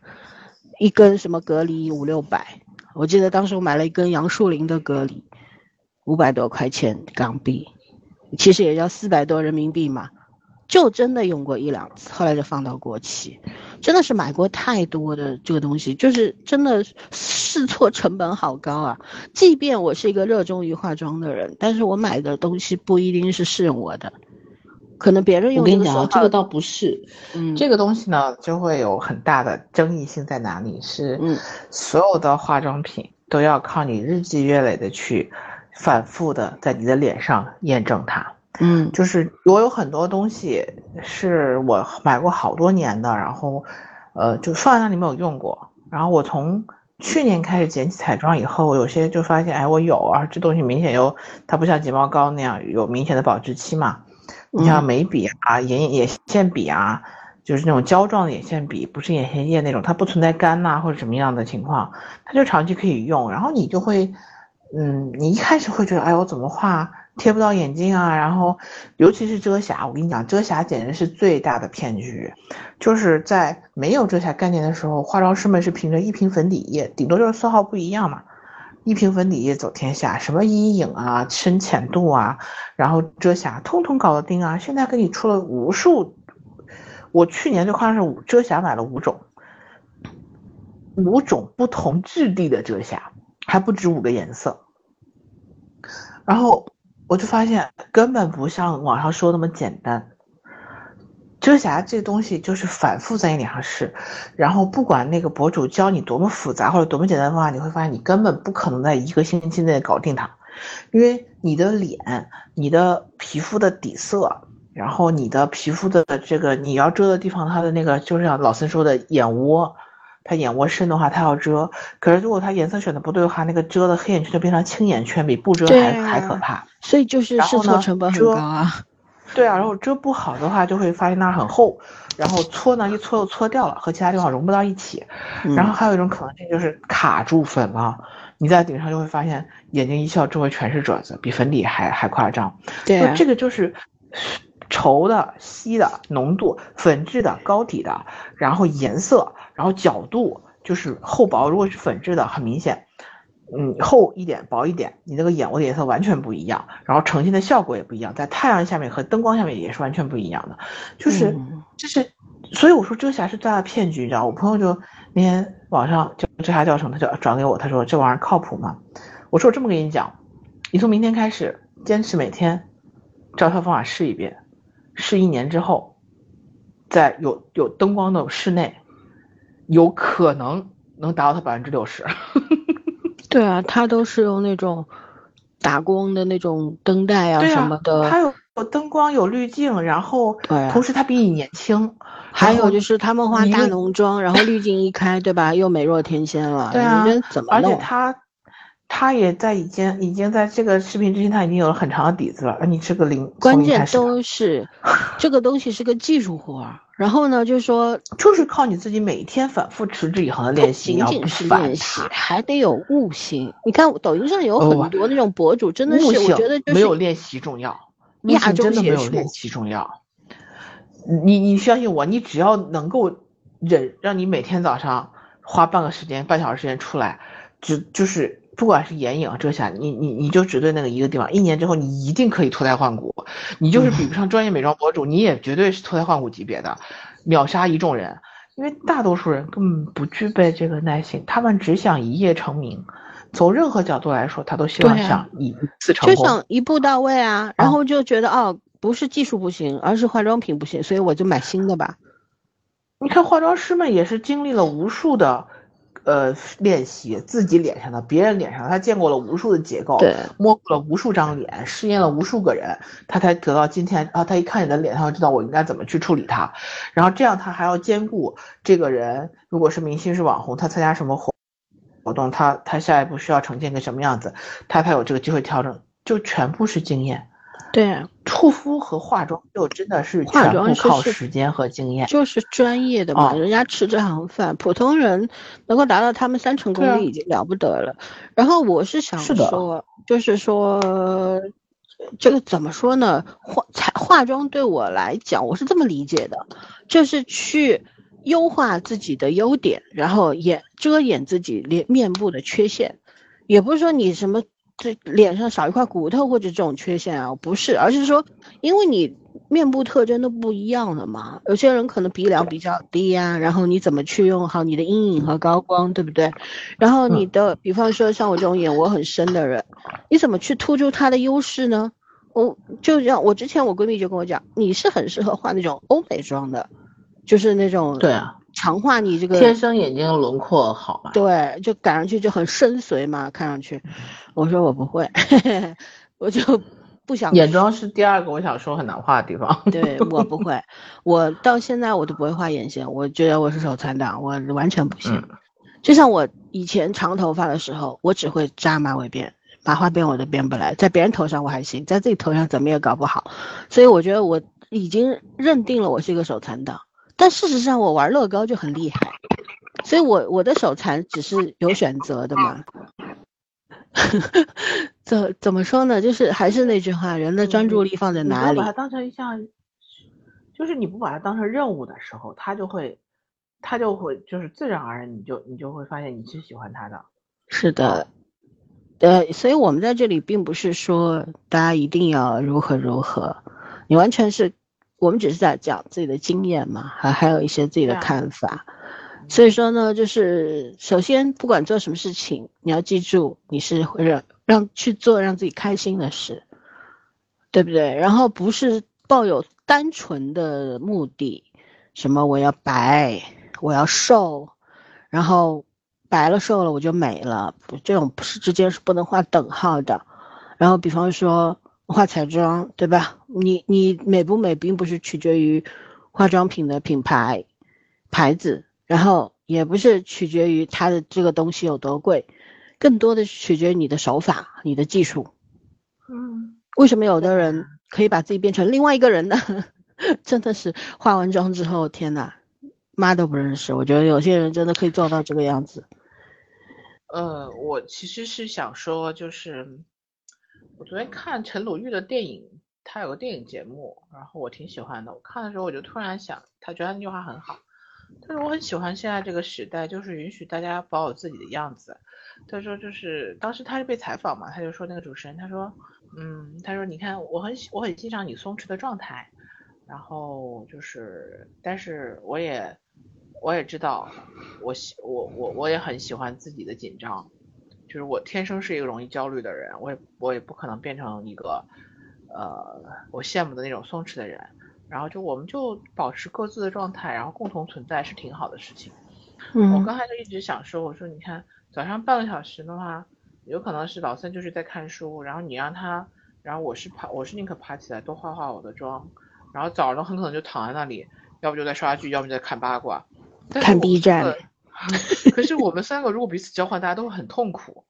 就是，就是你，那是那就变成一件我要努力才能做成的事情，那个一定一定很为难。然后，但是我们也并没有因为就是彼此这种对于时间和自己喜好的认知的不同而变得，嗯，而不能做朋友。这个其实就是就是我我们今天真正想大家传达的，无论你做任何事情，就是你自己去选的。然后我早上。呃，我正好是那种，就是最后最后讲一句，我跟老孙说的那个那个那个，把自己脸变成另外一个人，我没那本事。可是呢，我会知道我今天决定变成一个什么样的人。就比如我今天有有什么样的安排，或者说我今天早上起来心情有点沮丧，就是莫名其妙心情有点沮丧，或者想今天会有很多事情要做，然后就会很紧张。我可能就化妆的时候就会化化成一个啊，我我很温柔啊，很舒适的状态。我会喜欢镜子里那个自己，或者是我今天需要呃需要摆出一副我很有气势的样子，我就会我就会淡化眼妆啊，然后把把唇妆加重啊，就是就是让脸。整个脸看起来素一点，然后但是重点强调一点，就是看起来更有气场一些。其实化妆来说，对我是对我来说是一种自我加持，说白了就是自我能量的提升，就像看书是对老三岁我能量的提升一样。嗯，所以 不要用任何的你的意见去。去判断我们，我们不需要你们的判断。我我其实挺想挺想节目播出来以后，大家分享一下自己早上在干什么的，因为我现在觉得早上的时间真的很珍贵啊，很有趣。嗯，就是回来回来我们可以这样早起都可以干嘛？因为我曾经早上六点多出门的时候，我就会在路上发现很多你在七点钟以后看不到的事情，很好玩。嗯，就是早晨的时光很特别，然后这种东西不是。嗯，不是熬夜能带给你的，就是熬夜其实没有什么所谓的幸福感，起码在我这个年龄熬夜已经不存在幸福感了，就是它不足以让你真正的快乐，而且它带来那个副作用会让你难受一整天。对，这个东西都是非常自然的变化，也不是说由你的主观意志为转移的，你转移不了，对吧？老了就是老了。这个身体机能退化就退化了，熬不动就是熬不动。你你现在喜欢的那些东西，将来有一天你自己会不喜欢了。是的，就是年轻的时候你喜欢吃冰啊什么的，你现在哦一口冰下去，你牙床都会痛哎，就整个这个，然后胃会受不了，过一会儿就开始拉肚子等等，这个东西就身体告诉你不行啦，对，就 就少吃点吧，就是这种，你非要吃也是可以的。快乐会变。快乐会改变，可是你的你的身体、你的状态的好与不好，你自己是很清楚的。是的，就是我们化妆也好，护肤也好，并不是用这些手法说能够去改变我们的人生，改没什么好改变不了什么东西，会有一些改变，可能改变你今天的心情，对不对？让你保持一个好的状态。但是你说能够给你带来带来多少多少的收益，那也没有啦，因为让。有很多事情你可能会不要那么的功利，说我化妆是为了达到什么目的去化妆，我觉得不是，化妆也是一个很无用的事情。它唯一有用的可能其实就是对你自己的一种，就是你自己我喜欢，我喜欢这么做，然后它让我舒服。还有就是可能就你今天化完之后，照镜子一看，哎，美女，对吧？就觉得挺得意的，今天非常成功，那种小确幸、小愉悦就可以啦。我们不是电视剧里边的这种什么，需要通过什么依附于男性，或者说怎样依附于权力，然后去达到某种目的，所以我要画的漂亮，穿的好看，然后走路扭扭扭，然后到要一味的拍马屁奉承，然后巴结，都不是，我们就是普通人。然后刚刚确实说朋友之间就各自不同，各自美丽啊，各自精彩啊，我们又不是克隆人，为什么要一模一样呢？对不对？也不要说去强调一定要你的朋友跟你是一样。我觉得曾经我经历过，就是有有三四个朋友嘛，然后其中一个和另一个不开心了，然后其中的一个就跟我们说：“你们站哪边？”我当时就跟他说：“你们都是我朋友，我非要站哪边吗？”然后他就跟我也不开心了，所以我也抛弃他了。我觉得好幼稚啊！对啊，没必要啊。就是朋友，大家就这个话题，如果再延展出去，要讲朋友是什么？我觉得朋友是什么？朋友他不是一种功利性的存在，他的价值，友情的价值就是能够安慰彼此，在你孤注的时候，也未必朋友能帮你，对不对？但是，朋友有的时候一句问候，有的时候默默的守护，对你来说就是无形的力量。所以不要任何事情，我觉得我们中国人现在可能陷入了某种误区或者是困境，就会很功利性，任何东西都。讲原因，然后都讲目的，然后都讲能给多少钱。哦，这种思维方式，对思维方式很不健康。嗯，太纯功利了，就老没劲了，只讲权和钱。那么爱呢？情呢？人和人之间的善意呢、温柔呢，就都不见了嘛，对不对？都没有了。对，就不好啊。就是我们还是要回归到我们最向往的那个状态吧。我们不能要求别人，但是要求自己就好了。别人怎么样，你也管不了，对不对？你也不要有抱有任何期待，说你能够改变谁。女孩子，好女孩遇到渣男，往往是觉得自己能力特别大，想要改变对方，后来吃亏的总是自己，因为你有底线，人家没有；你有爱，人家没有，对不对？你有期待，人家没有。所以怎么说呢？就是去做一些让自己。心情好的事情就可以了，然后可能这就是你做这些事情，就除了你的工作赚钱的这个工作之外，嗯，其他事情上面，你的唯一的目标可能就是让自己开心一小会儿。每天就像早上说，每天三秒钟、五秒钟，累积起来也挺多的，对吧？成年人到最后就是很稳定的，不悲不喜的状态特别多。这话上一期节目里也讲过。就是你能保持一个平稳就不错啦。我们看网络上有很多很多，每天都有，尤其像知乎、微博这种平台，每天都有几千几万条的问答出现。嗯，我觉得比较好的一点呢，就是我们也是可以。通过看到不同的讨论，哪怕有些讨论让你非常的反感和恼火，但是通过不同人的讨论，展现更多的角度之后，仿佛总能讨论出一个暂定的结果来，这也不失为一件好事情。对，所以呢，我觉得，呃，从化妆讲到这个事情，其实就是要去讲你如果有能力的话，有时间的话，去勇敢积极的投入这些事情。寻找一些新的体验，会告诉你答案的。有很多事情是你行动了之后就会有答案，而你坐在原地永远不会有答案。就找到自己调整的方式，而不是要靠单纯的，比如说刷视频啊，就是对啊，所谓的现在躺平的方式去调整，去找自己。是，就是。就各种方式吧，你躺着啥也不干也行，但你怎么悟呢？我觉得要悟这个东西，就是是是，除非你不想悟，对吧？不想，我觉得纯粹的就是什么也不干了，你也不会很开心的。呃，大多数人躺下之后，总想总想寻找一些真谛，给自己找一个躺下的理由，但是你怎么去开悟呢？怎么去解决这个问题呢？我觉得还是要。行动吧。如果说单纯的就在那儿啥也不干，我觉得永远不会有答案，而且人会越来越废的，嗯，对不对？我我真的是有这样的男性朋友和女性朋友，分别有家境都超级好，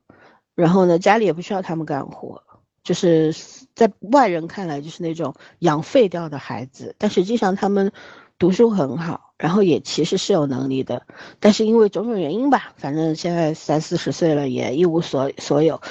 除了钱。然后就是他们就说挺没意思的，每天都不知道要干什么。就以前会安慰自己说，二十几岁的时候没事儿啊，反正有钱嘛，玩嘛。到三十几岁的时候觉得玩不动了，体力有限，精力有限嘛，玩不动了，怎么办呢？就。干什么？好像因为你长期颓废的状态，长长期不动的状态，导致说到后面，你干什么事情都是回避的，都是逃避的，就觉得哦啊不干也罢，这不行那不行啊，算了不做了。有的时候就是仅仅一个小小的理由你就放弃了，长期之后就会养成这种懒惰的惯性，对自己一点好处都没有，对吧？所以，我们就是。我我们现在其实真的是到了一个可以自己就是自己梳理自己的年纪了，但是可能，喂，Hello，哇，一点声音都没了，掉了，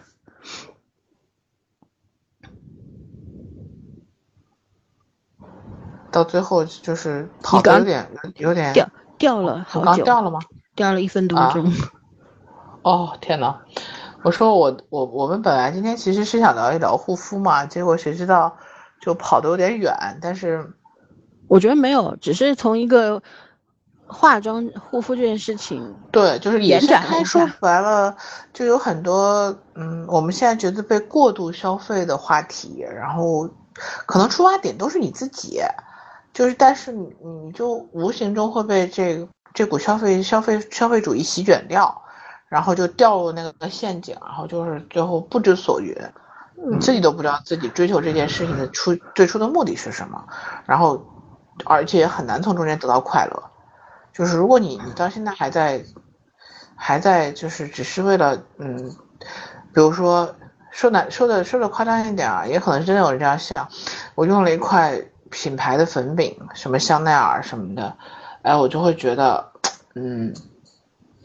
这个这个自己就是变得怎么讲啊，也有一块奢侈品了嘛，就是会有人是有这样的意识的，但其实。呃，那东西真的能给带给你多久的愉快，带给你多久的这种成就感，那个是很很不切实际的，而且你很可能这东西跟你肤色不合，肤质不合，然后你并没有体验到那种快感，就是这种消费主义真的特别没有必要的。然后包括就是有很多现在这种广告里面给你宣传的各种有用的东西啊，美容仪器啊，然后各种唇彩，也许那玩意儿不贵啊，一样三四十块钱，没有那些大牌贵，可是架不住你多买啊。今天出了这颜色，就光腮红、腮紫、腮蓝就腮了一堆，然后我我这辈子都不知道原来腮红还有这么多讲头。问题是，你搞了那么一堆，你真的画了好看的腮红吗？你真的一周会平均用它们一次吗？就是你到最后会发现，你自己拼命追求的这些东西与你毫无意义的时候，你就会觉得自己其实其实其实对自己是一种伤害。就像我昨天跟我同事在吐槽一件事，我我突然想起来，我跟他说，我说，你看我从去年到现在买了六个眼影盘，就是就我还是精挑细选买的。而且这六个眼影盘我都用的次数还算比较多的，可是最后，我现在就开始回归到有可能是早上就是抱一个眼影盘里的一两个颜色在拼命的用，然后就呈现什么？就是我跟他昨天讲一句话，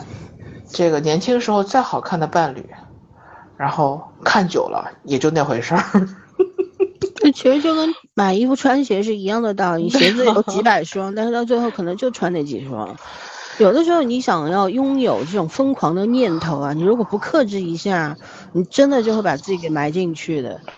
是的，然后就是其实你当初是为了他颜值高什么，后来你才发现哦，原来他颜值高跟我没有那么合，然后他颜值高，我不可能天天化成这样子很隆重的去上班，然后他颜值高，我我我那个我时间久了我也我也会烦，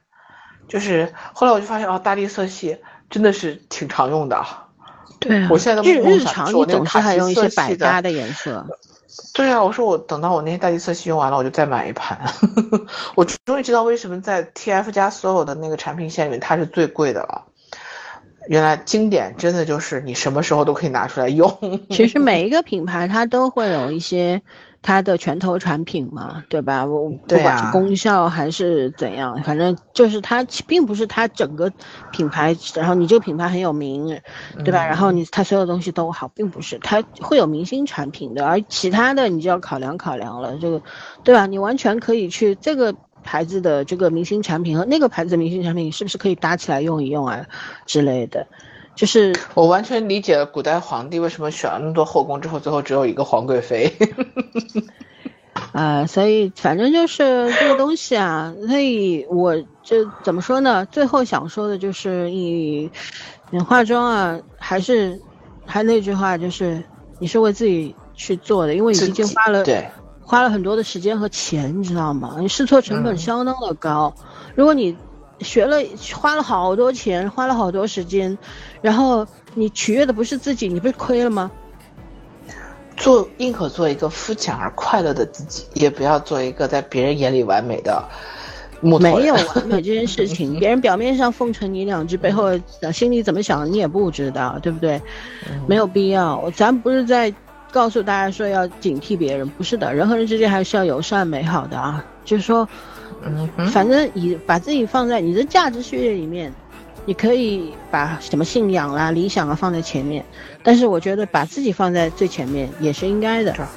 对，活得自我一点，有的时候不是自私。但如果说你完全无私的人是不存在的。如果说一个人只利他不利己的话，你要小心这个人。啊，嗯，他不会是个变态杀手吧？也可能不是人。好啦，那我们就说到这里吧。今天就到这里了，拜拜。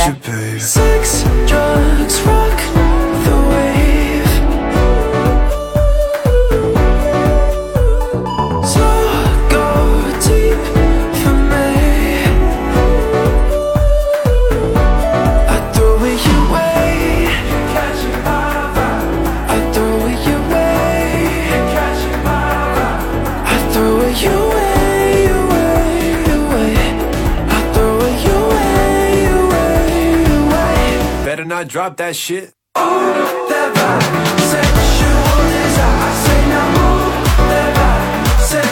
Better not drop that shit.